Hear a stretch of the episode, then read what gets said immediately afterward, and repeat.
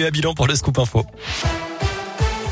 À la une, un arsenal de guerre découvert chez des militants d'ultra-droite dans la Loire. Des perquisitions ont été effectuées en début de semaine dans un commerce et au domicile de trois suspects au Bessa, à Saint-Genès-Malifaux et Saint-Étienne. Les forces de l'ordre ont mis la main sur un pistolet mitrailleur, un fusil d'assaut, deux fusils à pompe, trois grenades et plus de 2500 munitions.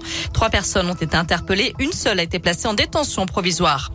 Elle rentrait sa voiture dans son garage lorsqu'un individu s'est engouffré à l'intérieur. Une dame de 89 ans été victime d'un violent carjacking mardi à Bourg-en-Bresse. Alors qu'elle s'accrochait à la portière de sa voiture, son agresseur a réussi à faire reculer le véhicule, traînant la victime sur plusieurs mètres. Une enquête a été ouverte. L'individu est activement recherché. Éric Dupont-Moretti est en visite dans la région aujourd'hui. Le garde des Sceaux est attendu à Saint-Quentin-Falavier en Isère pour animer le premier débat public des États généraux de la justice.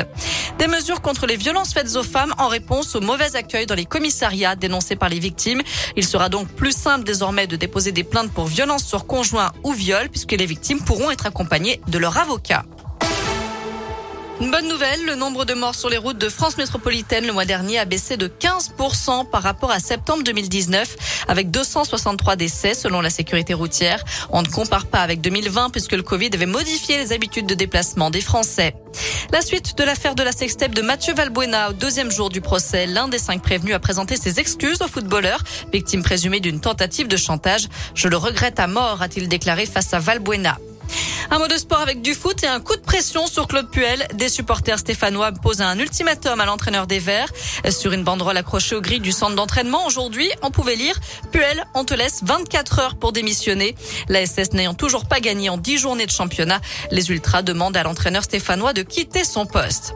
À suivre dans 30 minutes le tirage au sort du sixième tour de la Coupe de France. Cet après-midi, ça concerne plusieurs clubs de la région. Le FBBP, Andrézieux, Côte-Chaude, Roche, euh, euh Roche-Saint-Genès, Saint-Chamond, Forêt-Donzy, Blavozy ou encore le Puy-en-Velay.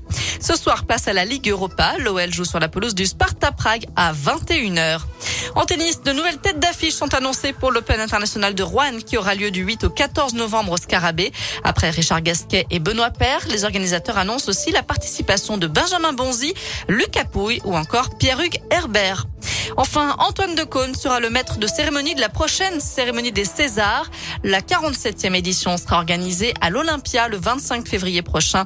Acteur et réalisateur, Antoine Decaune succède à Marina Foïs et présentera donc la cérémonie pour la dixième fois depuis 1996. Voilà pour l'essentiel de l'actu. On jette un œil à la couleur du ciel pour cet après-midi.